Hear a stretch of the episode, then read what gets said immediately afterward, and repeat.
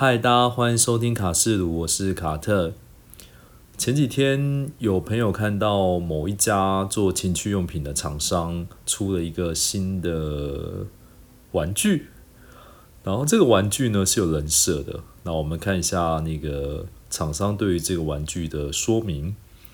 呃，汉斯三十二岁，健身习惯，硕大的胸肌总让人误以为他的个性安定。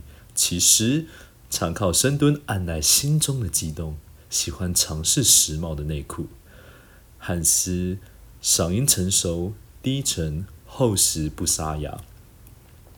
然后朋友朋友看到这说明之后，就 就转给我看，就说：“哎，这不就你吗？而且他的人设还是工程师哎。”所以啊，我们来看一下哦。这个活动呢，他说就是需要录制两段声音，然后传给官方就可以参加这个活动。那首先第一段声音呢是就是有台词对话的，然后我们来看一下它有什么什么对话。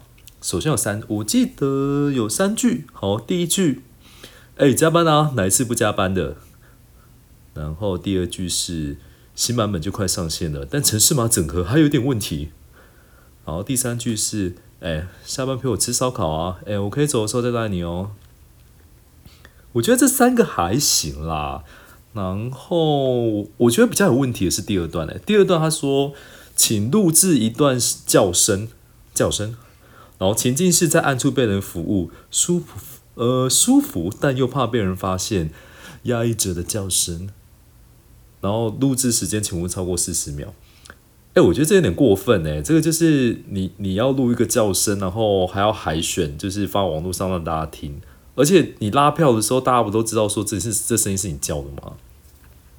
而且这个活动很过分哦，他说就是这个这个声音档案你上传之后啊，好像就是这个情趣用品厂商可以任意使用此音档。就是除了不能卖之外，可以任意使用，就这样有点过分呢。而且而且他有说到说，就是如果说参加的话，会给你 coupon code，可以买他们的情趣用品这样。但是他他就有说，就是如果说到时候就是呃最终确认人选之后呢，就会至少录一支琴色的音声跟短音档若干支，但是完全没有讲到配这个部分。嗯，我我我我个人是对这个活动抱着有一点迟疑的态度啦，因为我觉得说，就是因为你是在录这个情趣用品的人设，所以以后可能会有些人是听着你的声音在 have fun 吗，就是做一些让自己很开心的事情，这样。对，然后呢，他完全没有提到说，万一你到时候真的去录了之后，会有一些什么样的酬劳之类的，而且也不保证一定会选出来说最后确定的人是谁。对，可以就是可以重缺的啦，这样。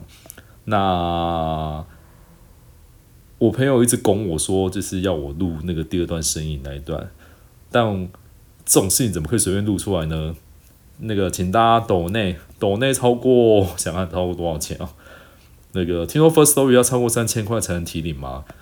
那就先，如果超过三千块的话，我可以考虑一下这样。好啦，那个大家真的想听我录这么 detail 的东西吗？留言给我，下次见，拜拜。